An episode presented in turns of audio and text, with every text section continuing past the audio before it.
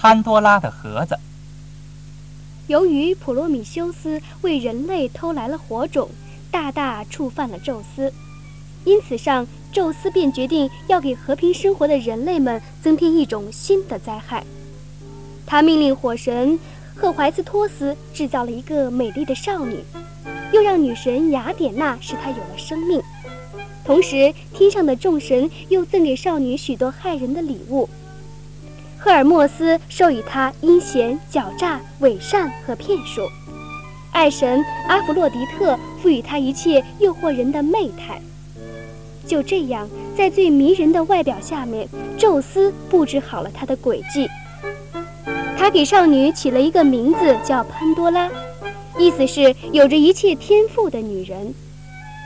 宙斯先把潘多拉赠给了普罗米修斯。但被普罗米修斯识破后拒绝了。同时，他还告诉自己的弟弟厄比墨透斯，也千万不要接受宙斯的任何礼物。但当潘多拉站在厄比墨透斯面前时，他是多么的惊奇呀！因为这个女人有着寒星一样闪烁的目光，有着白雪一样洁净的脸庞，有着流云一样的乌发。并且他的嘴唇还散发着玫瑰花的芬芳。厄比莫透斯深深地被他迷住了，哥哥的叮嘱早抛到了九霄云外。